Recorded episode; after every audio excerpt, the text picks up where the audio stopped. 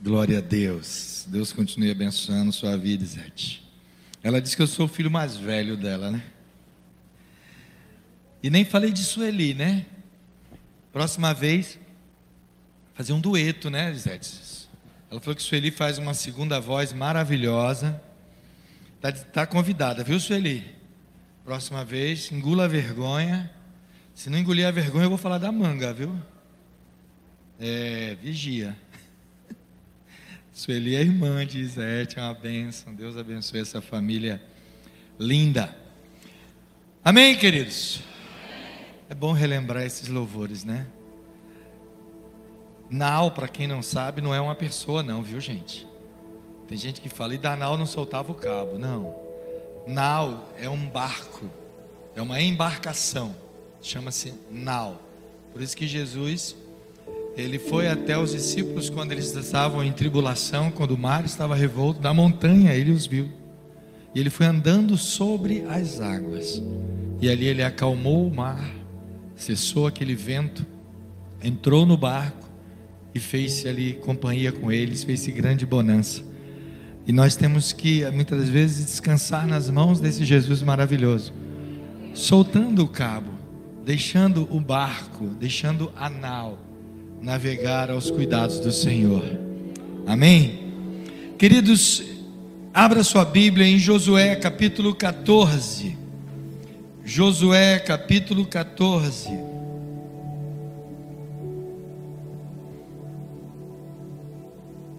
O texto que nós escolhemos para este momento é um pouco longo, é basicamente todo o capítulo 14.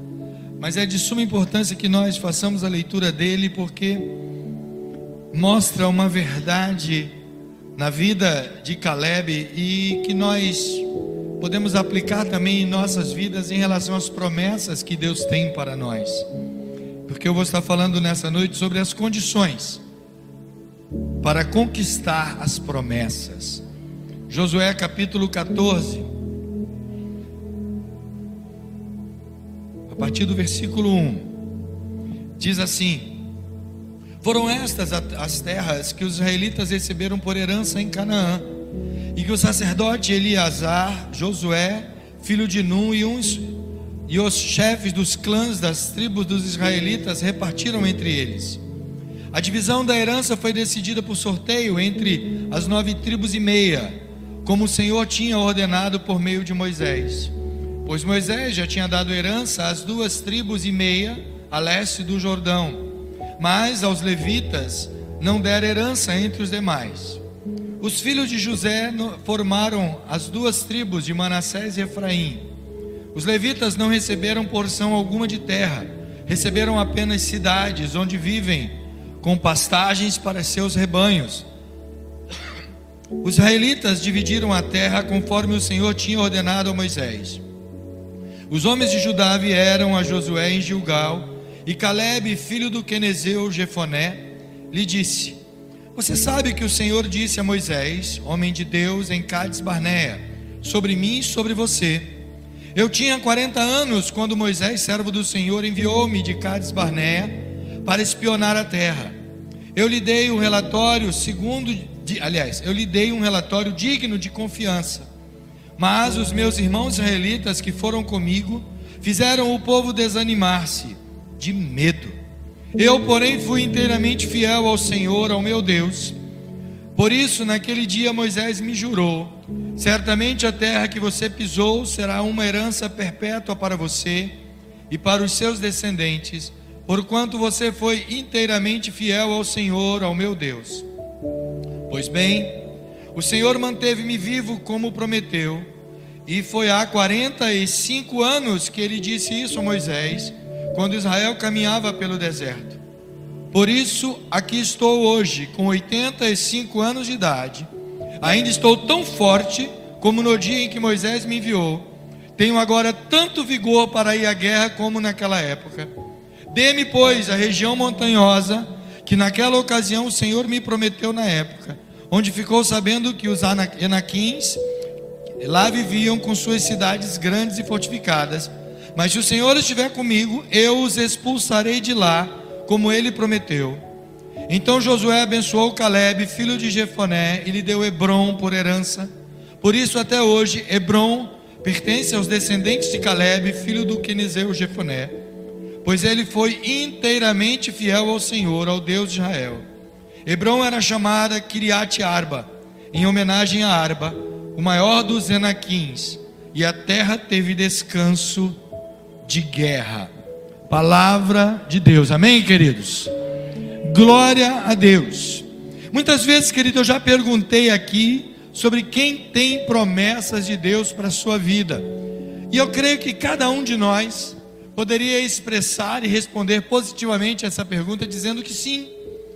Você poderia até lembrar agora, puxar a sua memória, quais são as promessas que Deus já fez a você, quais são as promessas que Ele já fez através da tua vida, prometeu à sua família, talvez em várias outras áreas da sua vida. Mas talvez falte a você entender uma coisa extremamente importante em relação às promessas. É que a maioria ou quase a totalidade de todas as promessas de Deus, elas não chegam a nós de mão beijada. Ou seja, ela não chega a você de graça, simplesmente sem haver nenhuma participação tua na posse dessa promessa. Há de ter algo para você fazer. Você precisa também não somente receber a promessa, mas tomar posse dela. E para tomarmos posse da promessa, precisamos conquistá-la e muitas vezes até lutar por ela. Olhe para a pessoa que está do teu lado e pergunta para ela assim: você está disposto ou está disposta a lutar pelas suas promessas? Quais são suas promessas, querido? Será que elas valem a pena? Será que as promessas que Deus tem para você valem a pena? Eu não, não conheço as promessas que Deus tem para você, eu conheço as que Ele tem para mim. E volta e meia eu fico requerendo de Deus aquilo que Ele já me prometeu. E muitas vezes eu tenho que pagar um preço para adquirir, para tomar posse daquilo que Ele me prometeu. Você tem consciência da promessa que Deus tem para você? Ou você está simplesmente deixando passar, está dizendo: ah, está muito difícil, está muito complicado, bispo. Receber, viver, tomar posse dessa promessa, está muito complicado. Mas eu quero desafiar você nessa noite a renovar a sua confiança no Senhor. Eu quero desafiar você nessa noite a renovar as suas forças. Assim como Caleb falou para Josué: Olha, Deus me prometeu isso já faz 45 anos. Foram 45 anos de guerra, querido. Foram 45 anos para tomar posse da terra prometida. Deus prometeu a Abraão, Isaac e Jacó. Prometeu a Moisés. E agora Moisés já está morto, ele promete a Josué. Quando Moisés morre, ele diz para Josué: Josué, agora atravessa o Jordão e vai tomar posse da, da promessa que eu fiz a vocês, da terra que eu prometi. E a primeira coisa que eles tiveram que encarar foi a cidade de Jericó. E agora, 45 anos depois, Caleb vai requerer de Josué a confirmação da promessa. Ele diz: Olha, há 45 anos atrás Deus prometeu a Moisés, e Moisés me disse que é por onde eu espiei, a terra que eu pisei, eu vou tomar posse dela. E não foi fácil, não. Foi a região montanhosa de Hebron. Terra onde habitavam os Enaquins. Se você não sabe quem são os Enaquins, são os gigantes da onde descendeu Golias eram cidades fortificadas, eram pessoas fortes, guerreiras acostumadas à guerra. Mas, mas Caleb disse: Eu vou. O Senhor mandou, eu vou. Eu vou na força do Senhor. Eu estou com 85 anos, já se passaram 45, mas eu tenho a mesma força e o mesmo vigor que eu tinha há 45 anos atrás. Quantas vezes você desanima com tanta facilidade das promessas de Deus para a tua vida? Ah, bispo, está tão difícil. Ah, bispo, eu não, não acredito mais não. Para mim ia ser mais fácil. Mas está tão difícil. Quantas vezes Deus prometeu um casamento e o casamento agora está difícil? Ele fez a promessa, ele não prometeu que ia ser fácil. Ele prometeu vida eterna, mas não disse que ia ser fácil. Jesus Cristo disse que o reino de Deus é conquistado à força. Jesus falou para o seu discípulo: Eu não vim trazer simplesmente paz, eu vim trazer espada. Porque há uma batalha. O apóstolo Paulo disse que essa batalha não é contra a carne nem contra o sangue, mas é uma batalha espiritual. Que você tem que estar disposto a batalhar todos os dias com as armas espirituais.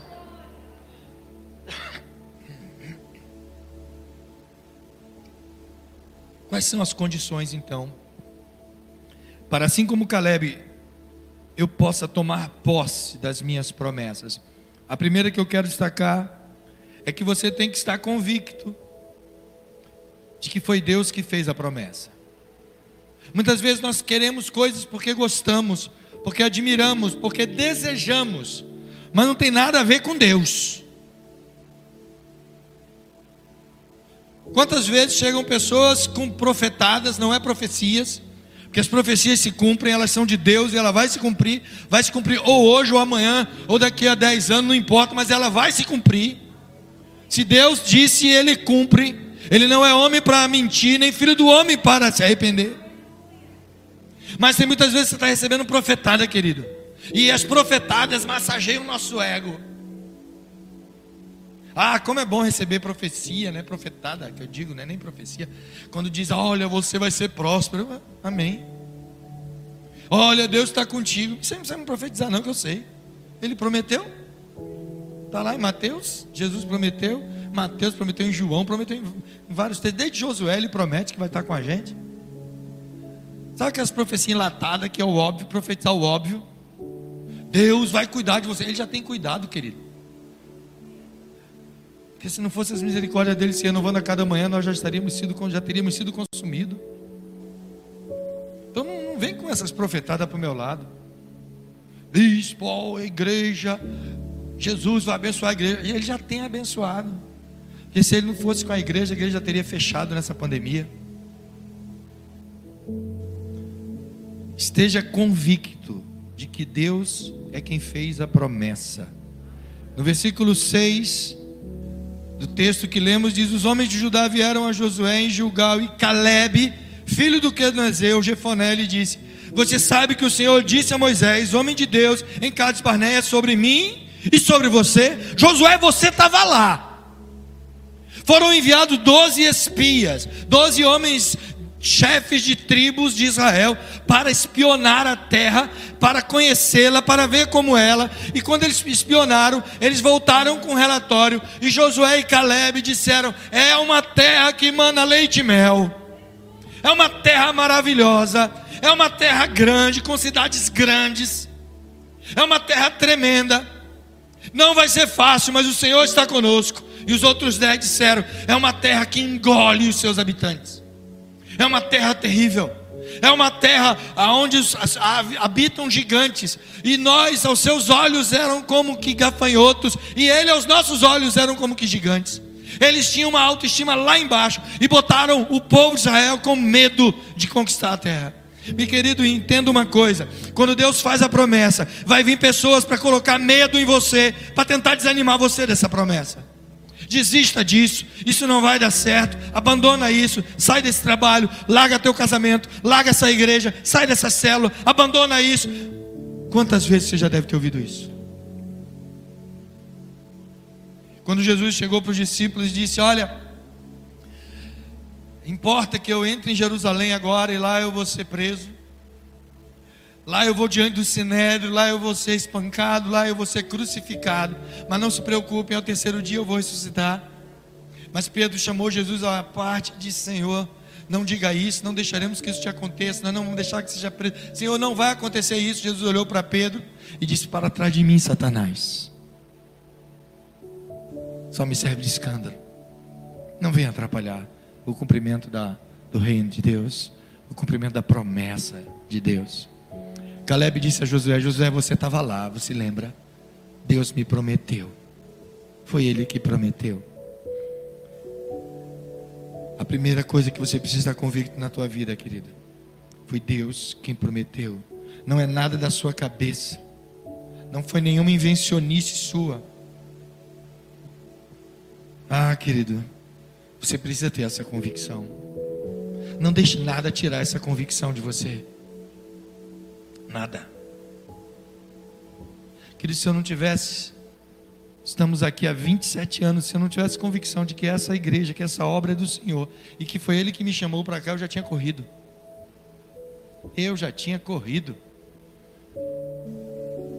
Eu ia preferir vender limão na feira, eu já falei sobre isso. Eu falei, não, não tem nenhum problema. Antes de ser pastor, eu trabalhei muitos anos com informática, com computador. E às vezes você, quem usa computador, quem usa celular, hoje o celular é um computador. Você sabe que às vezes ele trava, às vezes dá problema, às vezes demora a conectar, às vezes dá tanta. dá vontade de jogar ele fora, dá vontade de jogar no chão, pisar de raiva. E eu me lembro uma vez que eu estava no computador, estava fazendo um programa e não estava dando certo. Eu testava e dava errado, eu testava e dava errado, eu já estava ficando nervoso.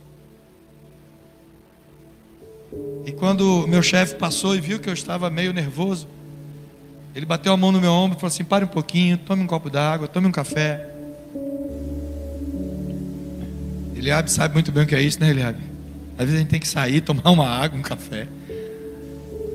E eu tomei uma água, tomei um café, voltei. Quando eu voltei, ele virou para mim e falou assim: Olha, aprenda uma coisa em relação ao computador. Ele nunca vai vencer o homem. Quando ele começar a dar problema, te irritar, parece que ele está batendo em você, é só puxar a tomada. Acabou. Eu aprendi isso. Quando meu computador em casa começa a me dar raiva, eu puxo a tomada. Tu não vai me vencer, não, nosso cego. Eu desligo você. O famoso Ctrl Alt Del. Ah, é fantástico. Querido, eu trouxe isso para o ministério. De vez em quando dá vontade de puxar a tomada de alguns irmãos. Olhar para o irmão e dar um Ctrl Alt Del na. Reinicia, meu irmão, em nome de Jesus. Reseta esse aplicativo teu aí que está com defeito. Sabe, atualize-se em nome de Jesus. Tem novas atualizações na tua vida. Recicle as promessas de Deus para a tua vida. Baixe os aplicativos do céu. Essa linguagem tu entende, né? De celular. Tem tantos aplicativos do céu aí para você. O Espírito Santo quer renovar a tua vida. Tenha convicção que foi Ele. E se, diante das promessas de Deus, as pessoas à sua volta não acreditarem, não importa. Não importa não acreditaram em Noé quando Deus mandou ele construir a arca. Chamaram ele provavelmente de louco. Está construindo uma arca, querido, numa época, num lugar que não tinha rio, não tinha oceano ali perto. Prometendo um dilúvio, não, não havia nem chovido naquela época ainda. A chuva era o orvalho que subia da terra e regava, fazendo ela produzir. E aí vem Deus e promete para Noé um dilúvio. Quantos desacreditaram dentro do povo de Israel, de Moisés? Por várias vezes, gente, se você lê o livro de Êxodo, de Levítico, olha, dá uma raiva do povo de Israel às vezes. Quantas vezes aquele povo, estou falando aquele povo do passado, olharam para Moisés e disseram: Queremos voltar para o Egito. Quantas vezes eles, ah, lá no Egito, lembra uma coisa: no Egito eles eram escravos, trabalhavam de forma forçada, clamavam tanto a Deus que Deus virou para Moisés e disse: Eu ouvi do céu o clamor do meu povo. Aí vem a ilusão. Olha a ilusão. Você que está hoje aqui na igreja, o que, que é melhor? Lá o mundo, no pecado ou com Cristo? Hã? Amém. Mas tem muita gente que quer voltar. Esquece como estava lá. O povo de Israel disseram para Moisés: Moisés, no Egito nós tínhamos panelas de carne. Aonde já se viu escravo ter panela de carne? Hoje, você que é livre, não tem. Está complicado comer carne. Tem gente aí que está comendo carne somente quando morde a língua. Porque está caro carne. Eu lembro quando era pirraia, minha mãe dizia: Tem carne hoje? Não. Aí ia pro frango. Mas hoje o frango tá caro. Vai comprar. Eu fui, nossa, rapaz, eu fui comprar filé de peito de frango. Eu pagava oito conto outro dia, já tá quase 20. Um quilo, sim. Aí eu falei, mulher, agora é só nós dois, vamos economizar comida. Conversa, os filhos vão quase todo dia comer lá. Aprenderam o caminho das pedras. Aí, quando não tinha frango lá em casa, minha mãe dizia: Vamos lá comprar um peixinho. Vai ver o preço do peixe. Inventaram uma coisa, gente, esquece. Eu, tenho, eu vou mandar uma carta para o governo. Esquece esse negócio. Foram dizer que sardinha tem ômega 3. Acabou. Sardinha agora está o olho da cara. Antigamente sardinha era de graça. Você comprava, né? chegava lá e dizia: Me dê duas cavalas. O cara leva, leva um saco de sardinha aí, contrapeso. Sardinha era contrapeso. Hoje, até a de lata está ruim de comprar. E o povo lá, não, mas aí vamos voltar para o Egito. Esqueceram quem fez a promessa. O Senhor prometeu, confie nele. Segunda condição: quer conquistar a tua promessa? Seja perseverante. Versículo 8 do texto diz: Meus irmãos, mas os meus irmãos israelitas que foram comigo fizeram o povo desanimar de medo. Eu, porém, fui inteiramente fiel ao Senhor. Perseverança. Uma vez que você está convicto de que foi Deus quem lhe fez a promessa para a sua vida, agora você precisa perseverar. Palavra de Deus tem um texto que diz assim: Não seja como meninos inconstantes, levado por todo vento de doutrina, como folhas ao vento. Assim. Tem gente que é desse jeito. Até um ditado popular que a gente usa, né? Maria vai com as outras. Vaquinha de presépio. Já viu aquele presépio que a vaquinha tem um pescocinho mole que ela fica? Aquele cachorrinho que bota no carro, né? Que a gente compra com a cabecinha de isopor. Fica. Tem crente assim, concordando com tudo. Ah, tá ruim. Ah, tá bom. Ah, vai piorar. Ah, vai melhorar. Ele concorda com tudo, não tem opinião. Não tem convicção de nada. Teve a desprezamos. É por isso que há uma, uma máxima na, na área empresarial que diz que um avô inicia um projeto, inicia um empreendimento, o filho desenvolve, faz ele crescer e o neto faz ele falir. Os maiores empreendimentos que duram mais de 100 anos hoje, você tem aí grandes empresas que já passaram de 100 anos, foi porque ela foi vendida para outros. Mas tem muitas ao longo da história que foi começada por, por um homem, o seu filho desenvolveu e fez ela crescer, o seu neto veio e matou. Porque recebeu tudo de mão beijada, recebeu tudo com facilidade, não valoriza, não valoriza. Deus sabe colocar preço certo nas coisas, querido. É por isso que muitos consideram a salvação algo, ah, ah, depois, depois eu tomo essa decisão. Ah, depois eu, eu, eu vejo como é que vai ficar. Ah, quando Deus falar especificamente comigo, Deus está falando contigo o tempo todo e você não está dando valor. Não esqueça uma coisa: para você a salvação é uma decisão, mas custou a vida o sangue de Cristo. Ele sabe colocar preço certo. Ninguém gosta de esperar, essa é uma grande verdade. Ninguém gosta. Seja na fila, seja aguardando alguém. Somos muito aperreados, é não é? Ficamos logo aperreados, quero logo que se resolva, queremos logo que aconteça. Ninguém é no trânsito, você vê os, os motoristas tudo aperreado, é o sinal que demora, é o motorista na frente que é lerdo demais, é não sei o que. Eita meu Deus, é aquela velhinha atravessando a faixa de pedestre, oh meu Deus do céu, e você fica agoniado, aperreado, e vai pela contramão, e atravessa a faixa, e não quer saber, e vai avança sinal vermelho. Não gosta de esperar seja em casa, no banco, no médico, no restaurante.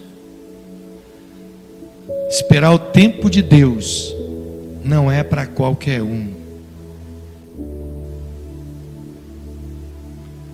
Diga para o teu irmão assim: esperar o tempo de Deus não é para qualquer um. É somente para aqueles que sabem que o que ele prometeu vale a pena esperar. Se o que ele te prometeu vale a pena, Então segure a onda. Vale a pena esperar. Vale a pena esperar. Quarta coisa para você conquistar, quarta condição para você conquistar a sua promessa. Fique firme. Não adianta nada ficar esperando, ai, murmurando, ai meu Deus, Deus, Deus não me ama, Deus não me quer. Pelo amor de Deus, gente, não tem coisa mais insuportável que gente ranzinza. Provérbios diz que é melhor morar no deserto sozinho do que com uma mulher rixosa, uma mulher goteira dentro de casa. Deus sabe muito bem, e Deus me conhece. Deus me formou no ventre da minha mãe, por isso que eu casei com a bispa. Ela sabe quando eu estou meio, de vez em quando o bispo é meio azogado, meio irritado. E ela sabe quando eu tô, ela não chega nem perto de mim quando eu estou assim. Ela sabe, aprendeu a longas datas.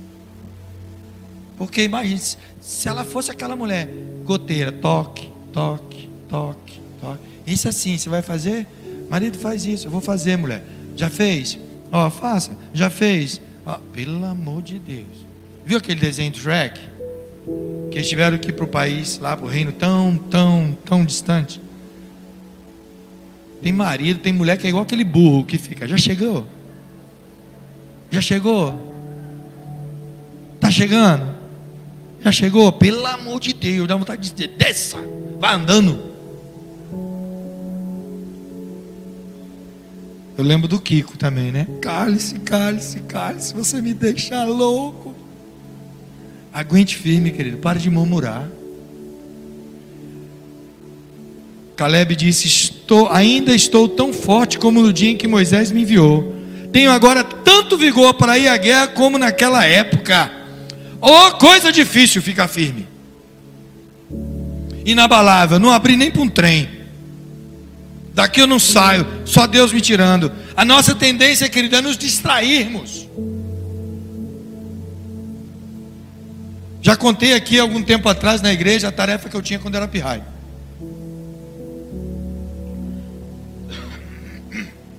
Eu devia ter uns 4, 5 anos. Lá em casa todo mundo sempre teve tarefa desde cedo. Se minha irmã estiver me assistindo, ela vai lembrar disso. Minha mãe ensinava a arrumar a cama, você arruma sua cama, faça isso, faça aquilo. E eu me lembro quando a gente se preparava para ir para a escola, bem cedinho. Acho que eu não estava nem estudando na época ainda, mas eu tinha que acordar junto com todo mundo, era o caçula. E a minha tarefa, pirraia de 4, 5 anos, era pegar uma cadeira, sentar em frente ao fogão, com a mão no botão, aquele botão do gás, para o leite não, não derramar. E eu aprendi que leite vigiado não ferve. Pense, eu ficava lá. Minha mãe dizia: se entornar, não precisa nem dizer o resto. O tom da voz a gente já sabe, né? Ah, querida ali, bastava eu olhar para a porta. Pense. Eu não, eu não entendi aquilo, qual mistério. Eu ficava olhando para ele, não, vai demorar ainda. Eu ia quando eu. Meu Deus do céu. Pense. Uma coisa que me irritava. Mas ficar. Porque a gente se distrai. A gente se distrai. Às vezes você está no trânsito, está em casa, daqui a pouco se distrai. Tem mulher que, que já agendou 500 mil vezes ajeitar os armários, as estantes. Aí quando vai ajeitar, encontra um negocinho. Eita, uma foto velha, bibelozinho, uma roupinha velha. Ah, pronto. É 40 minutos olhando para aquilo, lembrando, chorando. É história. E a arrumação ficou para lá. Se distraiu. Se distraiu com as coisas. A palavra de Deus diz que aquele que se alista para o exército de Deus não pode se embaraçar, ou seja, não pode se distrair com as coisas deste mundo, porque tem que ter o foco acerca daquele que o alistou. Mantenha-se focado, querido. Os tempos vão mudar, as circunstâncias vão mudar, as situações vão mudar, as pessoas vão mudar, mas você precisa permanecer firme. Tudo à sua volta muda, querido. Ah, antigamente era assim, é, eu sei disso, mas hoje não é mais. Antigamente dava para você dormir de janela aberta, hoje não pode, hoje tem que ser fechado e com grade. Ah, antigamente eu podia fazer não sei o que, hoje não pode, acabou. Antigamente eu podia ir para qualquer lugar sem máscara, hoje tem essa essa coisa abençoada. Antigamente, antigamente, antigamente, hoje não mudou. Circunstâncias mudaram, situações mudaram, acabou. E nós precisamos permanecer firmes. Firmes.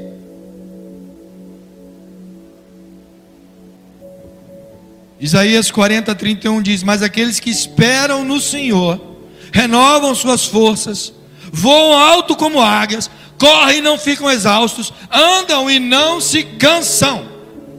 Espere no Senhor, porque está abatida a minha alma, diz o salmista, porque se perturba dentro de mim, espera em Deus, pois ainda o louvarei. Espera, é o tempo de Deus. Eclesiastes capítulo 3: há tempo para tudo debaixo do céu. Há tempo para tudo debaixo do céu. Há tempo de plantar, tempo de colher, tempo para tudo, tempo para tudo. Se você está vivendo um tempo difícil hoje, se preocupe, não, vai passar. Se tem uma frase que eu preguei uma vez aqui, falei sobre ela, eu tenho vivido isso na minha vida. Tá difícil, não se preocupe, vai passar. Tá bom, não se alegre muito não, porque vai passar também. E a última coisa que eu quero destacar, como condição para você conquistar a promessa, confie na presença e na companhia de Deus. Versículo 12 Caleb diz: Dê-me, pois, a região montanhosa, que naquela ocasião o Senhor me prometeu. Na época você ficou sabendo que os Enaquins lá viviam, com suas cidades grandes e fortificadas. Mas se o Senhor estiver comigo, eu os expulsarei de lá, como ele prometeu. Em todo momento, Deus estará com você. A presença dele é constante. Se ele prometeu, ele cumpre. No livro de Josué, no capítulo 1, versículo 9, ele diz para Josué: primeiro ele vai dizer que Moisés já está morto, agora Josué tem que levantar, levar o povo. E ele diz: Josué, não fui eu que te ordenei. Seja forte e corajoso, não se apavore, nem se desanime pois o Senhor, o seu Deus, estará com você por onde você andar. Por onde você andar. Tá dando para entender? Por onde você andar. Tá em casa, ele está com você. Tá na célula, ele está com você. Tá na igreja, ele está com você. Tá na rua, ele está com você. Tá no mercado, ele está com você. Tá no cemitério, ele está com você. Tá no vale da sombra da morte, ele está com você. Tá bem, ele está com você. Tá ruim, ele está com você. Tá no hospital, ele está com você. Tá na festa, ele está com você, querido. Por onde quer que você andar, ele estará com você. Deus nunca nos dá motivo para desconfiar dele. Nós, somos nós é que perdemos a nossa fé. Vou repetir. Deus nunca nos dá motivo para desconfiarmos dele. Somos nós que perdemos a fé e a confiança. Entenda isso. E as promessas chegarão até você se cumprindo a cada dia. Cabe a cada um de nós entender e praticar as condições que Deus nos dá. E eu quero encerrar lendo o texto de Deuteronômio capítulo 11, que fala de escolha. Que diante dessas condições para você conquistar as promessas, você que vai decidir. Você que vai fazer escolhas. Deuteronômio capítulo 11, somente o verso 26, 27 e 28. Diz assim: Prestem atenção. Hoje estou pondo diante de vocês a bênção e a maldição. Vocês terão bênção se obedecerem os mandamentos do Senhor, o seu Deus, que hoje lhes estou dando, mas terão maldição se desobedecerem aos mandamentos do Senhor, o seu Deus, e se afastarem do caminho que hoje lhes ordeno, para seguir deuses desconhecidos. Prestem atenção. Hoje estou pondo diante de vocês a bênção e a maldição. O que você vai escolher? Feche seus olhos. Está diante de nós a escolha. Cabe a nós tomarmos a decisão, ó Deus. Cabe a nós, ó Deus, buscarmos verdadeiramente fazer aquilo que precisamos entender que é o que tu queres para nós. Obediência, fidelidade, confiança, firmeza, Pai. Ó Deus, ajuda a tua igreja a entender isso. As bênçãos, as promessas já foram feitas. Todas elas já foram, ó Deus, colocadas diante de nós. E nós estamos agora, Senhor, diante do teu povo, que muitas vezes, ó Deus, tem sentido a necessidade de uma confirmação, de uma tomada de decisão. Vem ajudá-los nessa noite, ó Espírito Santo, para que eles não venham desanimar, não venham desistir. Muito obrigado, Pai. Eu te louvo e te agradeço, em nome de Jesus.